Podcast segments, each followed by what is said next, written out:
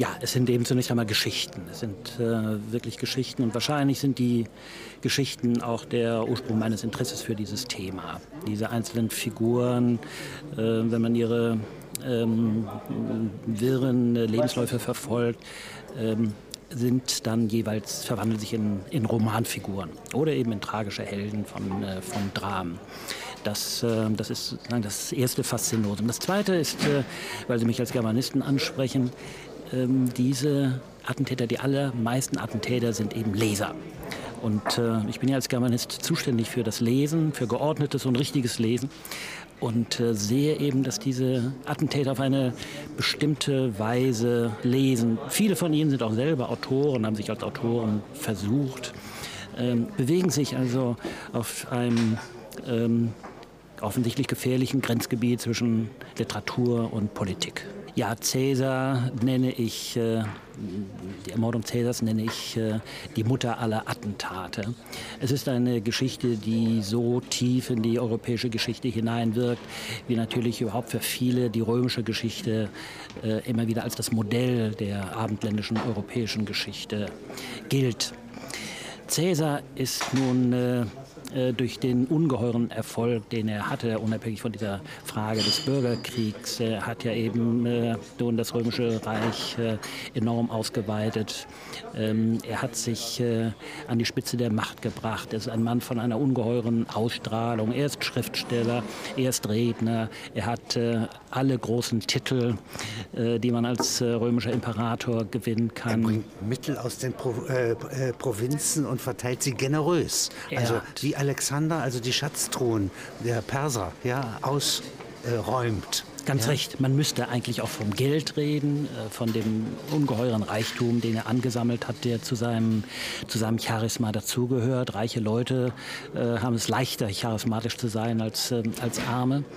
Also all das äh, macht diese Person aus und ihr Charisma wirkt ja eben auch durch die ganze europäische Geschichte äh, Jakob Burckhardt hat ihn den größten der Sterblichen genannt. Also eine, ähm, eine wir, Person, die über das Menschliche hinausgewachsen ist. Und zeitlebens ist Caesar ja eben auch äh, als Gott, als Halbgott verehrt worden. Er hatte einen Tempel, er hatte Priester, er war auch Chef seines eigenen Kultes. Ähm, also alle diese ähm, Züge an ihm, diese Großartigkeit, äh, hat natürlich die äh, Umwelt geblendet. Auf der anderen Seite politisch eben hat äh, diese enorme Macht den Verdacht äh, ähm, entstehen lassen, dass er eben nach der Alleinherrschaft, die er eigentlich schon hatte, aber eben auch nominell strebte und als König die Republik beseitigen wollte. Das ist der Verdacht seiner, seiner Attentäter. Man hat die Attentäter aber im Grunde genommen auf diese eine Person, Brutus, reduziert. Und Brutus wird eben zum Modell, zum Vorbild, zum Namengeber so vieler stand ihm nahe, Attentäter. Nicht? Ja, äh, sagt man. Ja, er war, ist vielleicht sogar sein Sohn. Nicht? Das dramatisiert die Sache. Ja, der Dramatiker Voltaire äh, hat ja eben in seinem Cäsar-Drama diese Fiktion ins Spiel gebracht, dass er sein natürlicher Sohn ist. Und dass im allerletzten Augenblick, nachdem Brutus bereits geschworen hat, äh, Cäsar zu ermorden, diese äh, intime Verwandtschaft aufgedeckt wird. Und daraus resultiert diese, diese Tragödie, dass eben ein Sohn ähm, geschworen hat, äh, den Vater zu ermorden und von diesem Eid nicht loskommt. Das Tut ist, das dann? Er tut es dann. Ja, natürlich. Jetzt gibt es Napoleon ja als einen Cäsar-Verehrer, ja, der ja durchaus vor Attentate Grund hatte, sich zu fürchten. Ja? Und es gibt nach meiner Kenntnis einen Plan, ja, äh, von Goethe und von Rossini, eine Cäsar-Oper zu machen mit günstigem Ausgang. Da wird das Attentat verhindert. Das ist eine großartige Idee. Die Attentatsgefahr bestand ja eigentlich nur, wenn Napoleon in Paris war. Äh, da er die größte Zeit seines Lebens auf Feldzügen unterwegs war, lief er diese Gefahr. Ähm, die Verschwörungen und Attentatsversuche, die es in Paris gegeben hat, äh, sind äh, ähm, begrenzt. Es sind eben drei oder vier. Äh, es gibt ja einen Fall, den ich äh, in, in, diesem Buch aufrolle. Das ist eben ein junger deutscher Kaufmannsgehilfe äh, namens Stabs, der ähm, in 1809 in Wien versucht hat, Napoleon zu erstechen. Ähm, eine eigene sehr deutsche, seltsame das ist Geschichte. Nach Aspern, nicht? Das ist nach Aspern.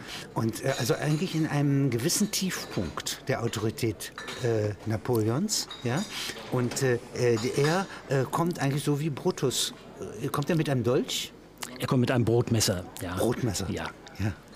Und als er dann gefasst ist, ja, gibt ihm doch der Kaiser die Möglichkeit, ja, äh, wenn er widerruft und sagt, er will es nicht wieder tun, sagen wir mal sinngemäß, ja, dass er begnadigt werden könnte? Das ist die, die äh, unglaubliche Geschichte, dass eben dieser, dieser junge Mann Napoleon gegenüber sagt, ähm, äh, selbst ähm, wenn ich begnadigt werde, ich würde es immer wieder versuchen. Und dies auch aufgrund äh, der Tatsache, dass er sich durch einen Eid gebunden fühlt, in diesem Fall an Gott selber, hat Gott geschworen, Napoleon umzubringen. Unter diesen Eid fühlt er sich gebunden und lehnt das Gnadenangebot Napoleons, äh, der ihm äh, ähm, das angeboten hat, lehnt er ab und äh, wird dann eben auch erschossen. Er erschossen. Er wird erschossen. Was Napoleon auch schadet. Ja, nicht? Das gibt ja sozusagen jetzt, also zusammen mit dem äh, Fall Palm, ja, ja. nicht? Also eine gesamtdeutsche Aufregung. Ja? Naja, diese Aufregung gibt es erst später, denn äh, es ist äh, dem äh, französischen Geheimdienst gelungen, also um diese Sache ein äh, ehernes Geheimnis zu schmieden. Selbst äh, die Eltern von äh, Stabs haben ähm, nichts erfahren ähm, bis, zum, bis zum Ende Napoleons ähm, im Grunde genommen. Und ähm, die ähm, Geheimdienstarchive Frankreichs sind äh, geschlossen geblieben zu diesem äh, Fall bis zum Jahre 1942, als ein deutscher Historiker Borkowski äh, die Akten einsehen konnte und sah, dass eben der französische Geheimdienst alles daran gesetzt hat, ähm, das, das, geheim zu das, geheim zu halten. Ja. Warum hat er es dann gemacht? Wenn er keine Abschreckung will, keine Generalprävention, äh, äh, glaubt zu brauchen, warum tötet der Kaiser dann so einen jungen Menschen? Das ist ja ohne alle Generosität. Das ist ohne alle Generosität, aber das äh, hält sich äh, in diesem Falle an das Kriegsrecht. Und äh, es ist ja eben auch ein äh, Militärtribunal, das da gehandelt hat. Also es ist äh, nicht nur die souveräne Entscheidung Napoleons, sondern es ist ein, ein Kriegstribunal, das, äh, das ihn verurteilt und die Exekution befohlen hat. Das ist Napoleon außerordentlich nahe gegangen und hat eben auch äh, äh, später ähm, in seinen Erinnerungen im Memorial de Sainte-Hélène immer wieder von diesem Stabs gesprochen, von diesem verrückten, wahnsinnigen Deutschen und äh, hat aber immer wieder die Vermutung geäußert, dass äh, dahinter eben doch eine Verschwörung steckt. Das ist, er konnte sich nicht vorstellen, dass so ein, ein kleines Bürschchen das allein unternimmt. Meine These ist die, dass äh, das Attentat äh, ähm, besonders häufig in protestantischen Ländern geschieht. Also äh, Italien, selbst wenn es dort... Äh, Auch ein kristallisiertes Ich. Ja? Ganz recht. Ja? ja. Also das heißt eine funktionierende Gemeinschaft, also sagen eine auf Familie gegründete Gesellschaft, ein tausendjähriges Reich wie in China, ja, neigt ja. nicht, Attentäter zu entsenden, ja, sondern bricht nur im Notfall als Haufe auf. Ja, und revolutioniert. Während sozusagen der individuelle Attentäter, das ist schon ein artifizielles Produkt, ja, ja. das die Vereinzelung, die Individualisierung voraussetzt. Ja? Ganz genau. Es kommt, äh, es kommt etwas hinzu, also die, die protestantische Welt, äh, wenn wir Max Weber folgen, ist ja eine entzauberte Welt in dieser Welt gibt es eben keine Chance mehr für den, für den einzelnen Gläubigen äh, durch eigene Handlungen für, das, für die eigene Seligkeit, für die Gottesgnade zu sorgen. Irgendwie ist kalvinistisch gesehen, ist das alles schon geregelt und äh, ähm, die Prädestinationsgewalt ist eben so groß, dass man dagegen nichts machen kann. Man kann beten, beichten, man kann gute Werke tun. Äh, die Gnadenentscheidung ist längst äh, getroffen. Dann ergibt sich aber eben für diesen Protestanten, der nichts mehr unternehmen kann, die Frage, kann ich denn vielleicht herausbekommen, ähm, ob es eben eine solche Gnadenentscheidung gibt? Und der beginnt eben nun seine Umwelt, sich selber in einer solchen Weise zu beobachten, dass er jedes Zeichen, das positiv oder äh, negativ für seine äh, Gnadenerwähltheit äh, spricht, zu interpretieren.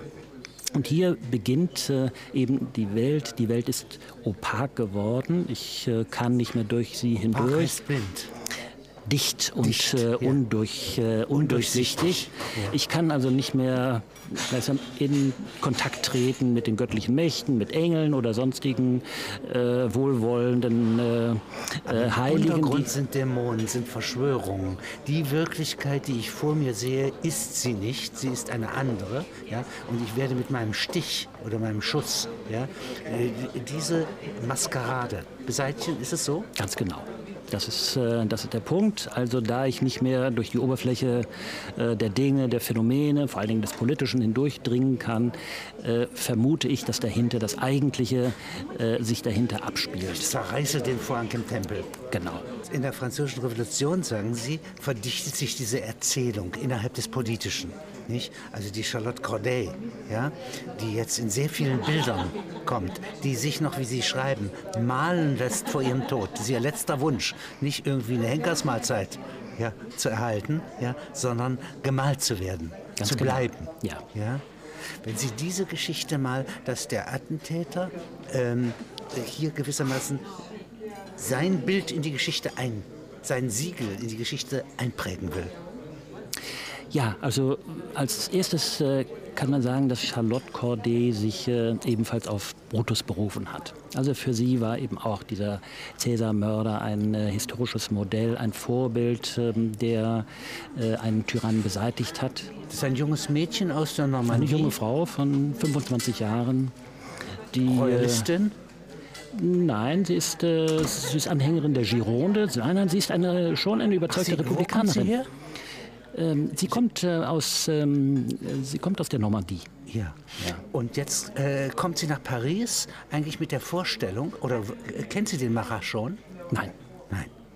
Nein, sie hat eben äh, nur, Marat ist natürlich eine prominente. Sie kommt wie Jeanne d'Arc, ja, nicht? Und man muss in der Französischen Revolution jetzt etwas tun, ja, gegen sie.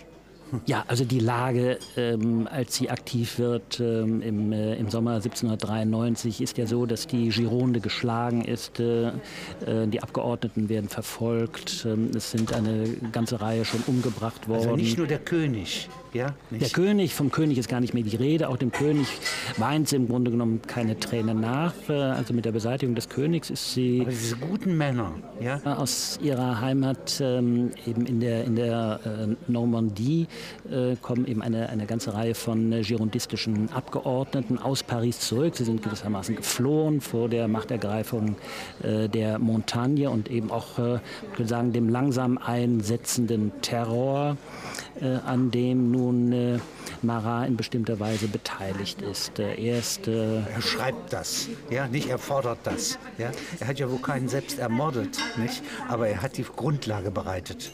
Ganz recht. Er hat äh, ja auch äh, in, äh, in, seinen Forderungen, dass äh, Verräter hingerichtet werden äh, sollen, äh, hat er ja unmäßige Zahlen. Das ging ja in mehrere hunderttausend. Ähm, die, die, also solche Zahlen hat er genannt. So viele Verräter müssten hingerichtet werden, damit endlich die Republik in ihrer Reinheit und moralischen Vollkommenheit das entstehen könnte. Paranoiker von der anderen Seite, nicht? Genau. So die ja? beiden haben sich eigentlich, muss man sagen, gesucht und gefunden. Eine ja. Hekatombe von Toten. Toten ja, und die Gegenrevolution ist besiegt. Das Volk ist gereinigt. Das wäre Marat. Und für Sie ist nun äh, Marat aus Gründen, die man auch nachvollziehen kann, äh, der Feind schlechthin, wenn man diesen Marat, der sicherlich eben in seiner radikalen Zeitschrift L'Ami du Peuple ähm, äh, geifert und, und äh, eben immer wieder auch äh, äh, Namen nennt äh, von, von Leuten, die ähm, hingerichtet werden sollen. Also er ist schon so etwas äh, wie ein, äh, ein Henker auf dem Papier. Wenn der beseitigt ist, äh, dann kann wieder die Republik in ihre alten Bahnen zurückfinden. Sie will die Republik retten. Und so steht sie jetzt da neben dieser Wanne, ja, wenn die übrigen reinkommen, ja, und sie, das wird ja so dargestellt von David oder anderen, ja, dass sie sehr isoliert ist ja, nicht? Die anderen sind ja alle zornig, Frau oder Mann, ja, nicht? Äh, also es ist so, sie ist eigentlich eine einzelne Person, ja, nicht? In dieser Sekunde. Das ist ja? auch wahr. Hm? Und äh, sie sagt ja auch ähm, eben gegenüber äh, den äh, Girondisten, die versucht haben, unter dem General Wimpfen eine ähm, äh, Armee zu gründen, die halt äh, die Lage in, in, in Paris äh, wieder äh, stabilisieren könnte. Ähm, es braucht gar nicht so viele Männer, es reicht eine einzige Frau, um das Problem zu lösen. Also insofern ist es schon eine bewundernswerte ähm, Figur in dieser, in dieser Geschichte. Und ähm, man darf nicht vergessen, David äh, äh ist ein Propagandist, äh, der für Marat auftritt. Der schreibt, Schreiber im Wohlfahrtsausschuss. Ja? Das ist Ganz ein genau. hohes Tier, ja. ja. nicht? In der Revolution. Er ist der, ist der äh, Kulturchef sogar.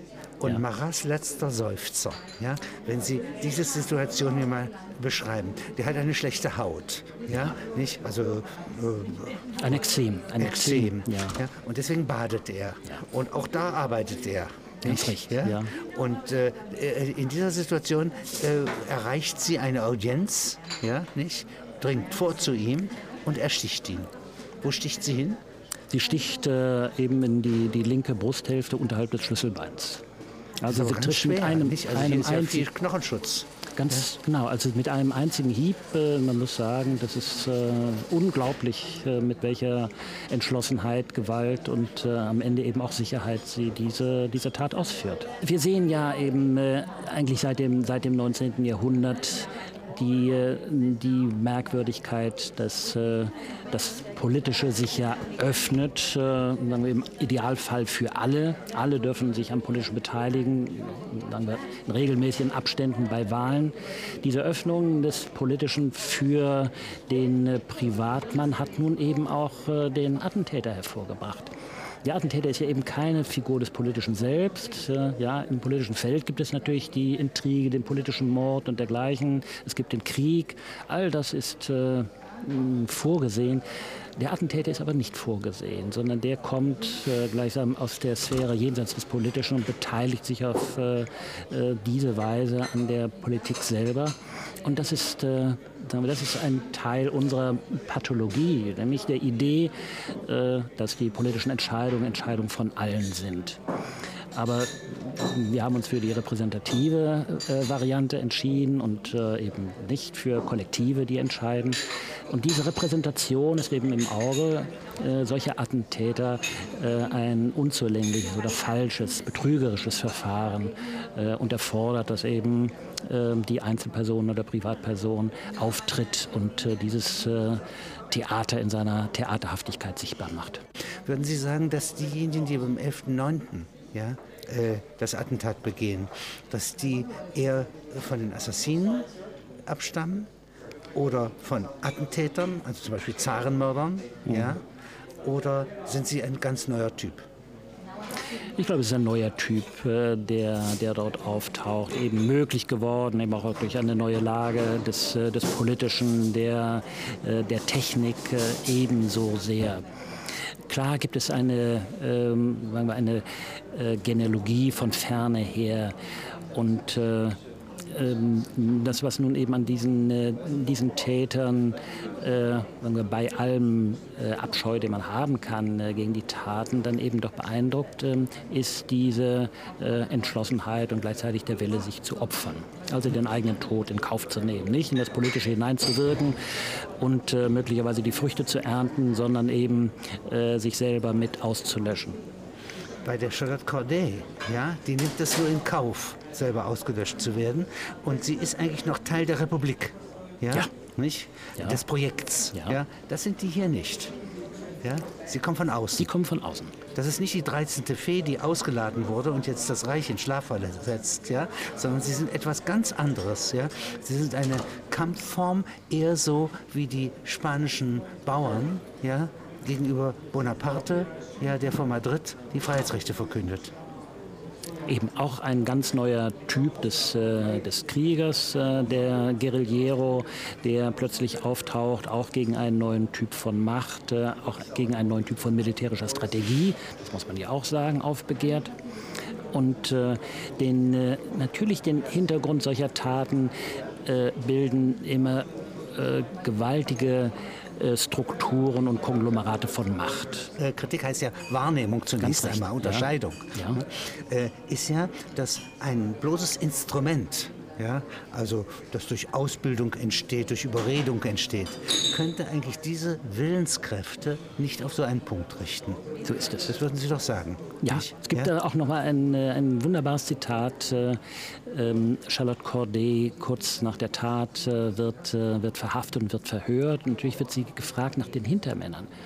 Und dann äh, erklärt sie diesen versammelten Politikern, die ja alle auch etwas äh, vom Morden verstehen, ähm, denen sagt sie, eine solche Tat äh, kann man nicht begehen, wenn man von anderen beeinflusst wird. Diese Hasskräfte, die muss jemand ganz allein in sich ansammeln, um zu einer solchen Tat befähigt zu sein. Ich glaube, das ist sehr wahr. Ähm, bei Clausewitz gibt es ja im Buch von Kriege äh, diese drei großen elementaren Äußersten. Der Krieg macht sich einen Traum von seiner absoluten Gewalt. Ja? Und hier gilt, dass kein Mittel ausgelassen wird, ja? dass alles bis zum Ende verfolgt wird, das Vernichtungsprinzip. Dann kommt als zweites Äußerstes die Gegenwirkung der realen Verhältnisse. Alles mindert sich herab durch die Wahrscheinlichkeiten, aber auch die Wahrscheinlichkeiten des subjektiven Befindens. Ich kann so erregt wie im Moment des Attentats nicht auf ein halbes Jahr bleiben. Ja?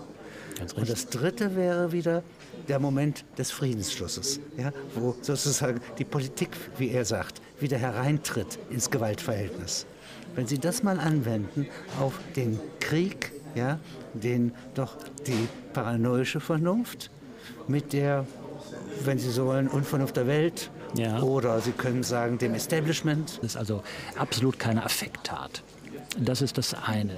Das zweite ist äh, natürlich das Problem, ähm, an diesen Mächtigen, den sie im Auge haben, heranzukommen. Und das äh, erfordert natürlich ein, ein äh, umfangreiches Studium, das äh, erfordert Vorbereitung, äh, ähm, Überlegung und ähm, man sieht eben auch, dass äh, ähm, vermutlich, oder man kann vermuten, dass äh, viele Attentäter auch gescheitert sind äh, an, dieser, ähm, an dieser Macht der Wirklichkeit. Die Mächtigen werden ja nun eben der auch geschützt. Friktion sozusagen, nicht? Auch der Friktion, die ihnen ihr Gemüt stellt. Ja?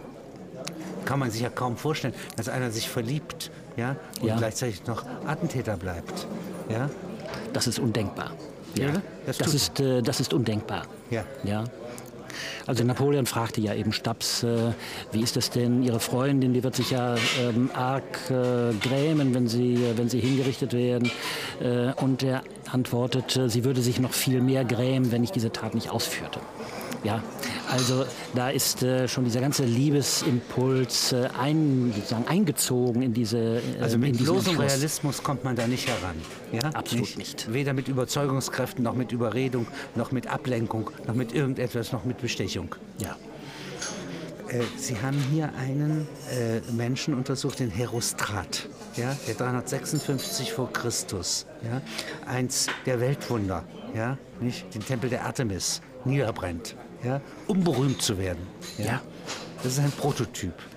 Was ist das, äh, äh, wenn Sie dessen äh, Seelenkristall einmal beschreiben? Das ist ja ganz anders. Der will ja nicht eine Republik gründen ja, oder reformieren oder eine Verschwörung beseitigen, sondern er will sich berühmt machen. Bei Herostratus äh, hat man ja eben den äh, vergeblichen Versuch gemacht, äh, das, was die Fachleute, äh, die Damnatio Memoriae nennen, also diesen Namen auszulöschen, äh, ihn aus der Geschichte zu streichen äh, und äh, diese Tat und äh, ihn eben vollständig vergessen zu machen. Und das hat eben nicht funktioniert und äh, funktioniert nicht. Das ist äh, äh, ja nicht nur in der modernen Welt, wo wahrscheinlich kaum noch eine Nachricht ähm, unterdrückt werden kann. Das war eben auch schon in der Antike nicht möglich. Äh, das ist ein kein Rezept irgendeiner Art. Es ja? ist kein Rezept, obgleich natürlich dahinter eine gewisse Weisheit steckt. Denn äh, man könnte sagen, es gibt auch über, über große Epochen hinweg gibt es so etwas wie eine Infektion durch solche Taten. Also eine Art von... Äh, die Nachahmung hervorrufen gewissermaßen, weil die Erzählung weitergeht. Ja? Und wenn diese Erzählung einschliefe, ja, ja. dann würden auch die Taten verschwinden. Ganz recht. Ja. ja. Insofern, wenn man das Vergessen erzeugen könnte, ja, durch Amnestie, ja, Beantwortung äh, einer Not ja, ja, und sonst wie, also in Abteilung 3 der Clausewitzschen Frage. Ja, das heißt, wenn sich alles herabgestimmt hat, ja, mhm. wenn man dann eine Fläche bietet, dass es aufhört, ja, wäre es besser, als wenn man jetzt mit Generalprävention ja, Zeichen setzt. So ist es, ja. ja. Also Strafen ist eigentlich dann die falsche.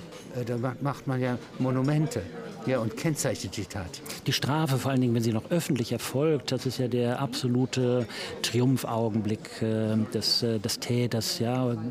Er lechzt geradezu danach. Das Christentum ist so hervorgegangen als Reichsreligion, nicht? Also nicht durch lauter Märtyrer. Ja. ja? Mhm. Das hat ja auch etwas Großartiges, äh, wenn eben solche, äh, solche Märtyrer auftreten und eben restlos äh, ja, erhaben gegenüber all dieser Todesangst ähm, auftreten. Und, Während Pensionäre äh, ja. des Attentats. Ja? Also meinetwegen RAF-Genossen, die in der DDR wieder eine Existenz in einem Betrieb bekommen und Betriebsräte werden. Ja? Nicht? Das wäre die andere Seite. Dann könnte etwas einschlafen. Ja, das wäre die, die Schlafvariante, die äh, ähm, natürlich nichts Großartiges mehr an sich hat. Deswegen ist diese, ist diese Geschichte auch die, auch die Friedensschlüsse von äh, Attentätern mit ihren Opfern, das ist ja relativ äh, selten. Etwa wie Papst Johannes Paul mit seinem Attentäter äh, Akza zusammengetroffen ist und ihm verziehen hat. Und Sie sprechen hier von Paranoia. Was bedeutet das? Ja, Paranoia ist ein, äh, ein alter Begriff. Man merkt, äh, er ist griechischer Herkunft, ähm, dass er äh, eine, eine große Geschichte in sich abgelegt hat. Wiedervernunft hieße das wörtlich übersetzt? Nebenvernunft. Nebenvernunft. Parallelvernunft. Das, was ja. neben dem Vernünftigen herläuft. Äh, als klinischer Begriff ist Paranoia erst im 19. Jahrhundert äh, wirklich etabliert. Aber das, was damit bezeichnet wird, nämlich ein bestimmter Typ von Interpretation der, der Welt, vor allen Dingen der politischen Welt. Das gibt es eben schon, ähm, schon sehr viel länger. Paranoiker in diesem modernen Sinne ähm, gibt es eben schon äh, sehr viel länger. Ich bemühe mich aber, diesen klinischen Begriff der Paranoia ähm, äh, sagen, den Klinikgeruch aus diesem äh, Begriff Nein, äh, herauszubringen ja. und äh, ihn wieder der Philosophie zuzuschanzen. Sie sprechen ja von Kritik der paranoischen Vernunft. Das heißt, Sie nehmen zunächst einmal den Impuls, der darin sitzt, ja, in kristalliner, ja, in parallelisierter Form, ja, ein politisches System anders zu beantworten als durch Realismus. Ja? nicht? Oder Anteilnahme. Das nehmen Sie ja ganz ernst. Das nehme ich ja? ganz ernst. Ja. ja. Das ist natürlich äh, im Anklang an die verschiedenen Kritiken von, äh, von Kant gesagt und insofern äh, steckt darin ein, äh, ein äh, gewisser philosophischer Anspruch. Kant ist aber selber ein, könnte man sagen, ein Paranoia-Theoretiker gewesen und äh, auf ihn kann man sich berufen. Ähm, wenn man äh, diesen Gedanken entwickelt, dass die Paranoia eben kein blanker, blinder Wahnsinn ist, sondern dass es sich um eine Art von äh, Hypervernunft ähm, oder eben Metavernunft handelt. Verbunden mit einer falsch dichtenden Einbildungskraft. Ganz recht. Ja, das ist ein schöner Ausdruck von Kant. Es ist wunderbar, eine ja. Formulierung, die ich immer wieder ja. zitiere, weil es äh, äh, weil daran etwas äh, einmal natürlich den Mechanismus der Paranoia beschreibt, zum anderen eben auch, äh, man könnte sagen, das äh, poetische, die poetischen Kräfte, literarisch-poetischen Kräfte, die in dieser Paranoia wirksam sind. Bei Nietzsche die Illusion, äh, also die Fähigkeit des Illusionstiers Mensch wäre, nicht? Ganz Und äh, also Einbildungskraft, wie steht die zu den Verstandeskräften? Das ist das Wasser, die, auf der die schwimmen. Ja, könnte man sagen. Gleichzeitig gibt es ja eben auch äh, Verstandeskräfte, also Kant nennt es, äh, nennt es die Ideen, äh, die solche Impulse in sich tragen. Ja, wenn die sozusagen Ideen ähm, poetisch werden und über sich, äh, äh, über die Welt und Wirklichkeit ähm, hinauslaufen, dann haben sie eben diesen, diesen falsch stichtenden Zug. Kann man sagen, das wäre eine wild gewordene oder rückgewilderte Form der Vernunft? Ja, Kant nennt sie die rasende Vernunft. Also es ist eben eine, eine Vernunft, die, äh, wie auch an anderer Stelle sagt, überschwänglich sind, wird. Äh, also dieser, dieser Überschwang ist äh, die Begeisterung, die er beobachtet in der französischen Revolution, den Enthusiasmus. Nietzsche spricht eben von, vom Wahn. Kant wie Nietzsche. Wahn. Wahn. Wahn. Ja? Ja, also Ganz wie bei. Wagner, Wahn. Ja. ja. Äh, Und äh, ähm, Kant wie Nietzsche erkennen an, dass, es, dass in der Geschichte sich nichts bewegen würde, wenn es nicht diese Kräfte des Enthusiasmus und des Wahns gäbe. Also äh, beide mit Kant mit stark gemischten Gefühlen, Nietzsche weniger, mit weniger gemischten Gefühlen, sehen den Wahn, und das ist, das ist zu, gut, zu guten Teilen der paranoische Wahn, sehen den als eine unverzichtbare historische Kraft, will nicht gleichsam das Geschichtliche äh, in Alltäglichkeit. Münze wohl in jedem Menschen gibt, ja, und äh, ähm, die dann auch antreibend wirkt, ja, Religionen stiften kann. Und im Einzeltäter, ja, sich jetzt kristallisiert zum Attentat. Ja? Ganz genau. Ja, also wir alle ver verfügen über die Möglichkeit der paranoischen Vernunft und ihre, sagen wir, ihre Werden Interpretationskräfte. aber keine Attentäter. schaffen es aber allenfalls eben zu Dichtern, Literaturwissenschaftlern äh, oder anderen äh, poetischen Existenzen, während eben der, der Attentäter, jedenfalls der Typus, den ich im äh, Auge habe, äh, der Ansicht ist, äh, diese ganzen Weltübel, die in sein Auge stürzen und verzweifelt machen, die lassen sich nur lösen durch einen großen, äh, durch eine große Explosion, durch eine Tat, die in der Tat äh, den Vorhang äh, vor der Wirklichkeit äh, wegreißt. Wenn Sie als literarischer, literarisch kundiger ja, Ja. Mann äh, jemandem sagen sollten, einem Fürsten, so wie Plato den Tyrannen in Syrakus berät, ja, was man äh, gegenüber ähm, Amok, gegenüber dem 11.9. und anderen Erscheinungen moderner Attentate, ja, nicht, die ja offenkundig eine ganze Skala enthalten und die anders sind als die historischen. Ja, äh, wie man damit überhaupt umgehen soll. Ja? Was würden Sie literarisch da bereithalten? So wie es die Clemenz ja gibt gegen Bürgerkrieg bei Caesar. Ja. Also ich denke, äh, zwei Dinge sind, äh, sind fundamental. Ähm, Das eine ist, äh, dass die Macht sich zeigen muss als Macht. Die Macht sich sagen, immer im Keine Understatement. Arkana hat, ja, ist auch nicht attentatsfähig. Ja? So ist es, ja. Also sie muss sich, äh, muss sich äh, zeigen ähm, als, äh, als das, was sie ist, nämlich, äh, dass sie halt ein, über ein ungeheures äh, äh, Potenzial verfügt und dass sie das auch, ähm, dass sie das auch darstellt. Ja, es ist, es, es ist eine sagen wir, falsche Darstellung der, der Macht, wenn der Mächtige in Jeans auftritt und mit dem, mit, mit dem Fahrrad äh, ins Pentagon fährt. Das ist äh, Dann denkt man, da ist eine Wirklichkeit dahinter. Genau. Und die muss ich durchstechen. Also im Grunde ist die, äh, nach Ihrer Darlegung, ist die Grundform des Attentats, wenn Hamlet ja, äh, durch die Wand hindurch den Polonius ersticht, der Lausch, den Lauscher ersticht. Ja, ganz Das ist die genau. Macht hinter der Wand. Ja? Nicht? Und das ist in Ihrem Szenario, ja, das ist die Erzählung. Das, ja? ist die, das ist die Erzählung und äh, das ist, äh, denke ich, eben auch als, äh, ähm, als politische Imagination etwas, äh, was wir alle mit uns schleppen. Ja, wir kommen nicht aus äh, ohne, ohne diesen Verdacht gegenüber der Politik, aber es ist natürlich eine, äh, eine moderne Erscheinung. Ja? Der, der Imperator oder der Kaiser oder der Herrscher äh, können natürlich immer politische Gegner äh, haben, die ihn nach dem Leben trachten. Aber dieser Typ des, äh, dieser typ des Attentäters äh, lebt eben in der, in der Vorstellung und der Unterstellung, ähm, dass die Macht, äh, weil sie sich so klein macht und, und reduziert, ähm, äh, dass sie ein falsches Spiel besonders treibt. gefährlich ist. Also ein Sulla, das ist ein konservativer Römer, ja, der eindeutig zeigt mit seinen Reskripten, indem er Gegner tötet. Ja, ich bin reaktionär und mächtig. Ja, und ich bin für die Herrschaft des Senats. Das ist eine transparente Macht Ja. und der hat keine Attentate zu erdulden. Keiner lehnt sich auf. Viele hätten Grund, keiner lehnt sich auf. Ja. Ja? Während der Cäsar, der ein Stückchen mehr verspricht, ja, Mhm. nämlich das Ende des Bürgerkriegs und das Ende brutaler Machtausübung, ja, wie sie gewohnt ist, ja, der ist in Gefahr. Mhm. Ja. Ja. Ebenso Kennedy, ja, nicht?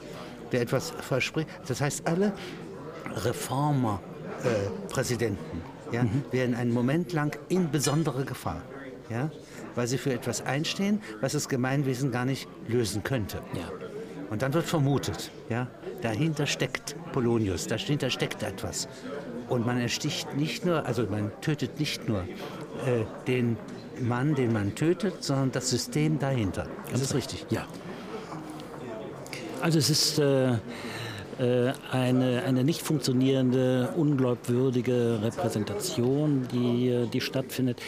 Äh, Das Verhängnisvolle ist ja nur daran, dass, äh, dass es immer wieder die Sehnsucht gibt äh, nach diesem, nach diesem Erlöserpolitiker, der auftritt und äh, diese ungeheuren Versprechungen macht. Äh, Wir beide erinnern uns natürlich noch an, an John F. Kennedy, als er auftrat. Äh, Das war ja eine... wir, Der ein- steckt immer noch in meinem Herzen, verstehen Sie? Ich bin ja politisch intelligent genug, um zu bezweifeln, dass alles das in seiner Macht stand überhaupt, ja, was ich ihm zuschreibe. Und trotzdem, ich schreibe es ihm nach wie vor zu. Ja. ja. Und zwar nicht wegen seines Todes. Und ich habe etwas verloren, als man mir meinen Präsidenten wegschoss. Ja, das ist mir ganz genauso gegangen. Ja, ein, äh, das ist auch der, der Moment im Grunde genommen, wo ich angefangen habe, dieses Buch zu schreiben. Und ich bin auch interessiert daran, dass das unklar bleibt. Ja, also unbewusst. Ja, nicht, dass er vielleicht doch einer Verschwörung äh, zum Opfer fiel und nicht diesem konkreten Oswald. Ja, nicht? das heißt, sehr geheimnisvoll, wie diese Erzählung ja, in uns äh, weiter äh, rotiert, auch gegen unseren Willen. Und das ist die eine Seite. Und jetzt kommt hier etwas hinzu, was Sie am Ende hier sehr präzise äh, beschreiben, dass hier im 21. Jahrhundert neue Formen kommen, ohne Einfühlungsmöglichkeit. Das heißt also, die, äh, die, der Amok, das ist das Ende der Einfühlung. Ja? Ja. Und zwar auch, weil sie, weil sie nicht funktioniert, also weil, sie, weil man sich gar nicht einfühlen kann, nicht weil man ihn verurteilt. Ja? Und weil hier jetzt, anders als beim 11.9., wo man noch denken könnte, wenn wir alle Bedürfnisse der islamischen Welt, ja, der, der Al-Qaida äh, wegnehmen ja, und überall Frieden stiften, sodass sie ohne Volk da sitzen, ja, dann könnte man schon denken, dann hören auch Attentate auf. Ja? Nicht? Äh, das könnte man bei äh, Amok nicht ohne weiteres sagen, oder? Nein, das ist äh, ein, ein, typ, äh, ein Typ moderner Verzweiflung und gleichzeitig aber eben auch äh, des, äh, des politischen Auftretens, denn es, es geht ja gegen Institutionen. Es ist nicht nur ein privater Akt, sondern die Manifeste solcher ähm, Amokläufer, die ich äh, School Shooter nenne, äh, machen ja immer deutlich, dass es äh, gegen mehr geht, nicht nur gegen die Schule oder Universität, sondern gegen den Staat, eigentlich gegen die gesamte Menschheit. Gegen die Realität, wenn man so will. Und das, äh, ich das halte heißt- es in dieser Realität nicht aus. Und abwählen kann man sie nicht. Ja? Also zerstöre ich sie. Ja. Wenn man etwas hätte, ja, dramaturgisch, äh, vorführbar auf Theatern. Ja. Und wenn Theater ihn nicht erreichen, ja, auf Videos oder auf YouTube, äh, also YouTube, ja, egal wo, man kann jeden Menschen in der Welt erreichen. Und was müsste man hier erzählen, ja, um die Katharsis gewissermaßen bewaffnet zu machen? Polizeipräsidien nutzen nichts. Katharsis hilft. Die Katharsis ist ja das Erzählen selber. Diese, ein Großteil dieser oder eine ganze Reihe dieser Täter ähm, haben ja selber geschrieben und äh, haben äh, ähm, auch äh, in erzählerischer Form oder dramatischer Form Botschaften hinterlassen. Ich war der, ähm, dieser junge Koreaner, der in, in, in äh, Blacksburg dieses, dieses schreckliche Massaker veranstaltet äh, hat, ähm, äh, hat ja eben nicht nur Creative Writing Kurse besucht, hat eben auch kleine äh, Dramen äh, hinterlassen und hat eben auch einen Roman geschrieben, der äh, von einem Verlag nicht angenommen worden ist. Also das, äh, sagen, der ähm, dieser Weg äh, schien ihm auf einmal verschlossen zu sein, diese Form der... sich zu äußern. Sich zu also, Wenn äußern. jemand seine Verzweiflung öffentlich äußert, ja, Das ist eine Art von angehört wird. Ja. dann müsste er nicht töten. Ja, dieses, diese, diese schreckliche Aktion ist ja auch nur verstehbar als eine Botschaft, als eine, als eine Nachricht. Äh, durch in der extremen, blutigsten, furchtbarsten Form. Aber sie ist gemeint als eine, eine Botschaft an die Welt, äh, in deren Hintergrund sicherlich Frustration, Hass und äh, Verzweiflung stecken. Aber äh, häufig haben sie eben diesen, diesen anderen Weg der, äh, der künstlerischen, der narrativen, der literarischen Äußerung im Auge gehabt und, äh, das der, und versucht. Äh, der äh, kathartische Moment in der ja. Äh, Stadt der Tötung ja, etwas anderes möglich wäre. Ja. Öffentlichkeit heißt. Ja? Wenn es eine Öffentlichkeit gäbe und äh, die, unsere Öffentlichkeit taugt dafür nicht, ja? Mhm. nicht äh, die Verzweiflung beantwortet, wenn die Öffentlichkeit äh, Sensorien ja, zur Verzweiflung äh, eröffnet, zum Grundwasser der Gesellschaft, mhm. dann wäre das eine Methode, ja, nicht, und die ist besser als jede Polizeilige. Mhm. Also die, diese Befunde, die ich erhebe, sprechen sehr dafür. Es ist ja aber auch, äh, auch plausibel, ähm, dass äh, dass derjenige, der in die Lage versetzt wird, sich mitzuteilen in einer Form, die nicht gleichzeitig konventionalisiert ist, aber die eben auch äh, Überschreitungen und Revolutionen und dergleichen äh, erlauben, ähm, dass das der Weg ist. Nietzsche hat alle seine Bücher auch als Attentate bezeichnet. Äh, in ihm schlummerte sicherlich auch so eine, sozusagen eine, eine Gewaltidee, äh, die aber eben äh, wirklich transformiert wurde in diese großartigen Bücher. Aber diese Bücher hat er natürlich als Attentate ähm, in die Welt gebracht, die ähnlich äh, schlagartig und, äh, und intellektuell gewalttätig ähm, diese, diese Welt neu gründen wollten. Aber das ist sehr, sehr interessant, dass die Erzählformen, die mhm. klassischsten Erzählformen, einschließlich der Tragödie, ja, mhm. nicht, ja, Öffentlichkeiten ins Auge fassen, ja, die nur äh, in eine ganz andere Richtung kommen müssten. Ja, mhm. äh, die, nämlich, die unsere ist, äh, die, unseres Jahrhunderts ist, ja, ja. um sozusagen hilfreich zu bleiben. Ja? Nicht? Ich, äh, ich hätte den Kampf aller gegen alle, ja? Mhm, mhm. wenn es nicht Erzählung gäbe. Ja? Und das ist die einzige Form, äh, Aggression abzubauen. Kann man das so sagen? Ja, also ich stimme, da, ich stimme Ihnen da. Maschinerie ja, zum Abbau von Aggressionen, ja, ohne sie zu subtrahieren, ohne sie vernichten zu wollen, was ja nur neue Aggressionen auslöst. Ja? Das ist sie, sie ist nicht nur das, äh, da sind wir uns sicherlich auch einig, aber äh, ich, ich, bin davon überzeugt. Aber was Schiller als Spiel bezeichnet, nicht? als äh, etwas auf dem Theater ja, vorzuspielen und dadurch in der Wirklichkeit äh, entbehrlich zu machen, ja? Mhm. das ist dieser, dieser Kern. Ja? Das ist ja ein Kern der, der kantischen Theorie. ja? ja? Nicht? Und es ist ja interessant, dass äh, Schiller im Wesentlichen äh, Verbrecher äh, und, und Mörder auf die Bühne gebracht hat. Und wie? Ja, und wie? ja, von Räubern bis Tell. Ja, nicht? Absolut. Da haben ja. Sie Ihren Attentäter. Ja. Und zwar einen konservativen Attentäter. Ja, eben auch ein Privatmann, der eigentlich äh, sich all das vom Hals, Hals halten möchte, äh, aber dann im entscheidenden Augenblick äh, sagt, jetzt äh, bleibt mir gar nichts mehr anderes. Und hier haben Sie das seitlich vom Attentäter, Tell, ja, äh, die Kantone eine Republik begründen. Mhm. Und ein Mörder, ein Söldner, ja, der Eremit geworden ist, ja, zum Berater nehmen, ja, um ihre Kantonalverfassung zu entwickeln. Ja.